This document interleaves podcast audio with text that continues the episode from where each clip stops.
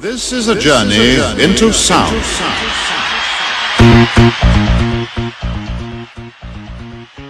耶格中国商学院空中课堂。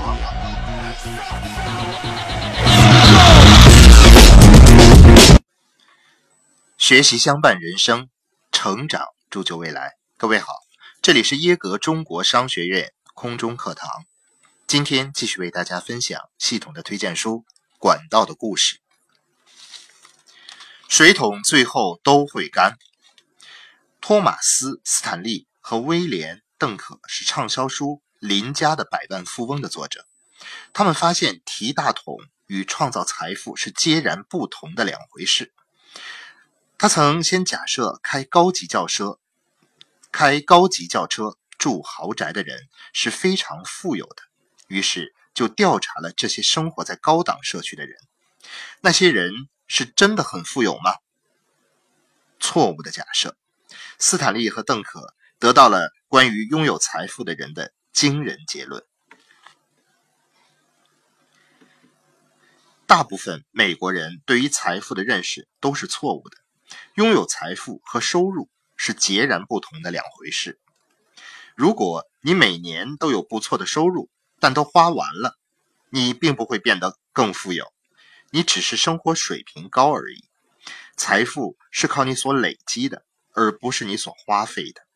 你如何才能变得富有呢？在这里，很多人都会弄错。通常不是运气、继承财产、高学历。或高智商让人们累积到财富，财富更多的是靠努力工作、有毅力、有计划和严格自律等因素结合的结果。换句话说，不论桶有多大，最终都会干。而管道则是自给自足的，但管道的建立需要牺牲掉一些享受。管道不是自己自动形成的。需要你花时间和精力去建造。更大的桶，并不能解决问题。每个人都喜欢加大他们水桶的尺寸，没有人会拒绝每年的薪水或是一份更高年薪的好工作。如果提桶是你唯一的收入来源，那么我说你就要尽量提最大的桶。这只是个常识而已，但事实。却是提桶永远不能让你获得财务自由，提桶也不会让你的家庭拥有安全和保障，不论你的桶有多么大。为什么？因为只要你提桶，你就必须依靠每天去上班去干活才能得到报酬。你一旦停止了提桶，你的收入也就停止了。许多提桶者从邻家的百万富翁变成邻家的破产者，因为他在提桶时忽略了，也应同时建造管道。当他的桶干的时候，他的生活方式也就干枯了。管道就是你的生命线。我的父亲以前常常说：“你开始明白原因了吗？”您此刻正在收听的是耶格中国商学院空中课堂。耶格中国商学院帮助每个渴望改变的朋友成为更好的自己，收获财务自由和丰盛人生。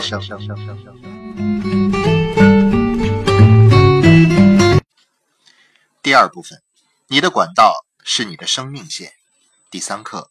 管道的力量，这是关于两个方面都截然相反的人的故事。一位是著名的棒球明星，另一位是小镇上的小学教师。他们几乎所有的地方都完全不同。一个是年轻小伙子，另一个是老妇人。一个年薪数百万，另一个年收入从未超过十万美元。一个人的生活是万众瞩目，另一个。则是默默无闻地住在马萨诸塞州的一个不起眼的小镇上，但是比起他们各自所做的财务选择，这些事情都只能算是小小的不同。接下来你会看到，其中一位是个管道建造者的人，在他退休后成为了百万富翁，而另一个则是一直都是个提桶者。在我写此书时，他已经徘徊在破产的边缘。这个故事要讲的是两个非常不同的人，但这并不是重点，重点是他们所做的选择和那些选择中你可以学到的教训。你听完了这两个故事后，你会非常清楚为什么建造管道是创造真正保障和获得财务自由的唯一途径。球员的故事，让我们从那位著名的棒球手开始吧。这些年来，这位天才运动员在个人生活及财务方面做了许多错误的选择。他个人在生活中的选择导致了他婚姻的破裂、酗酒及吸毒，这已经够糟糕了。但他在财务上的选择同样糟糕，因此他破产了。我保证，你一听说到这位运动员，他已经红了近二十年。他就是达里尔·斯多伯里，他的经历人人都应该引以为戒。为了获得财务自由，你千万不能照他的那样子去做。达里尔·斯多伯里几乎当了半辈子的职业棒球运动员。这位三十八岁的外场球员，十几岁时便入选了几个重要的棒球俱乐部之一，立即被称为特德·威廉斯第二。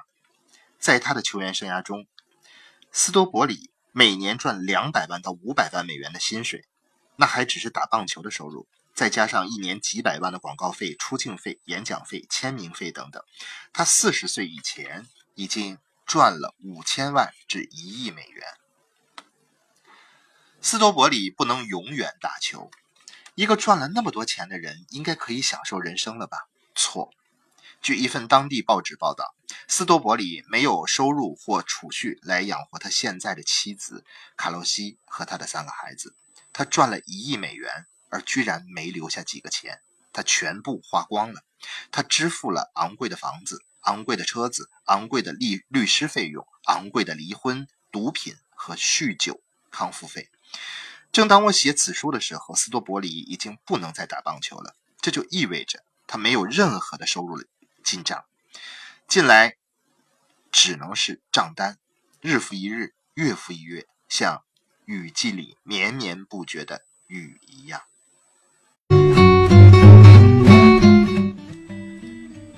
今天就为个大为大家分享到这里，感谢你的收听，让我们明天再见。